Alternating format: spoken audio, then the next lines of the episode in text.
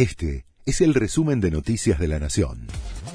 La Nación presenta los títulos de la tarde del jueves 21 de abril de 2022. El gremio más grande del país cerró una suba de 59,5% anual. Se trata del Sindicato de Empleados de Comercio. El acuerdo es de abril de 2022 a marzo de 2023 y se abonará en siete tramos. El sueldo básico se eleva a 139 mil pesos. Dura advertencia de la Iglesia por los altos índices de inflación y el crecimiento de la inseguridad. El arzobispo de Rosario pidió a la dirigencia política nacional que actúe con responsabilidad y encare la solución de problemas estructurales.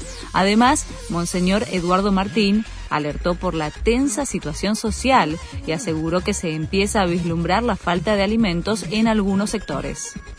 Diputados del Frente de Todos proponen crear un nuevo feriado nacional tres legisladores oficialistas jujeños quieren destacar la figura del general Manuel Eduardo Arias, de importante rol en la Guerra de la Independencia, con un feriado solo por este año, el 16 de junio, al conmemorar el bicentenario de su muerte.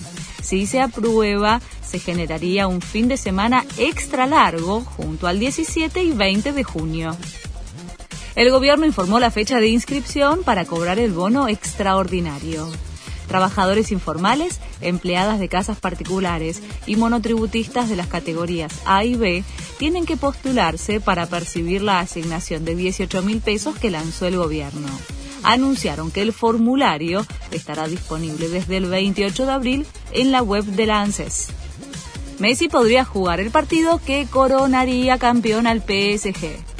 El rosarino evoluciona bien de su lesión y volvería a ser convocado por el técnico Mauricio Pochettino para el encuentro del sábado frente al Lens. Si el conjunto de Messi suma al menos un punto, se alzará con el título de la Liga Francesa. Este fue el resumen de Noticias de la Nación.